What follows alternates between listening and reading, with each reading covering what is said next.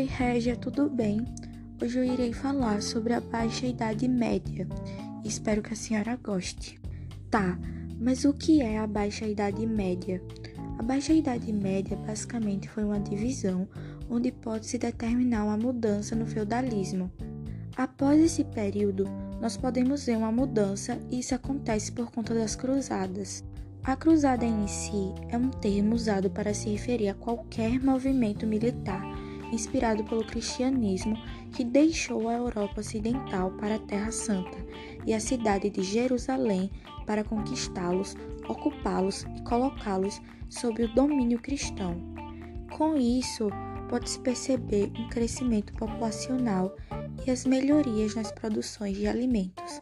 E com essa situação, vai ocorrer a alteração da história da Europa Ocidental. Nesta alteração, podemos ver a evolução da agricultura, que no caso seria uma maior produção de alimentos, e o desenvolvimento em si de alimentos na Europa Central. Também vem a criação da charrua de ferro. E o que seria a charrua de ferro? A charrua de ferro basicamente é semelhante ao arado, mas o arado é mais profundo e durável porque utiliza o ferro para sua estrutura. Geralmente o arado é puxado por um trator. O sistema foi desenvolvido em meados da Idade Média e é considerado um dos avanços tecnológicos da época. Os moinhos de vento serão inventados também. Eles são capazes de moer os grãos com mais rapidez e torrá-los para poder fazer os alimentos. E com tudo isso, as técnicas agrícolas foram melhorando bastante. As pessoas começaram a ficar mais saudáveis e com isso houve o um aumento populacional. Porém, esse aumento trouxe problemas. Com o aumento populacional veio maior consumo e as cruzadas abriram espaço para esse novo consumo, para a troca de mercadorias diversas rotas comerciais acabaram sendo abertas. No caso dessas rotas, trazem produtos do Oriente e levam produtos europeus. Com esta situação, pode-se ver no renascimento comercial.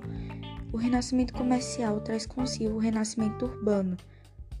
E isso acontece porque o crescimento da produção de alimentos e o aumento da população faz com que as cidades medievais comecem a crescer cada vez mais. O renascimento urbano também irá gerar uma mudança cultural dentro da cidade. Com esta urbanização irá nascer a criação da arquitetura, as arquiteturas romanas e a arquitetura gótica. Vamos ver também uma retomada das relações comerciais e da necessidade de mais funções comerciais. Eu também não posso deixar de falar o nascimento das universidades, porque irá haver necessidade de mais estudo, de um estudo maior. Mas voltando ao comércio, ele vai ser feito nas feiras e vai desenvolver em pontos de cruzamento entre esses diversos comerciantes. Serão essas feiras que irão trazer novos produtos do Oriente. A troca de escambo dentro da Europa e a retomada do uso da moeda já que o Oriente não chegou a viver o feudalismo e ainda comercializava com prata e ouro. Então ela teve que ser reintroduzida no comércio europeu.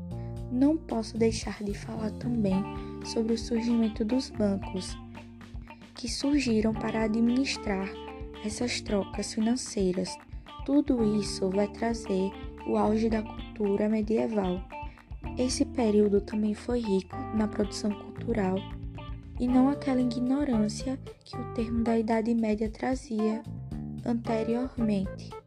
Porém, nem tudo é perfeito, e no século XIV, uma forte crise de fome por conta das chuvas gerou uma série de guerras.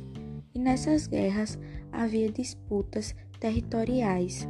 E dentro dessas guerras, uma muito famosa marcou o fim do período medieval, a famosa Guerra dos Cem Anos. E com isso chegamos ao fim, e eu espero que a senhora tenha gostado. Até a próxima! Música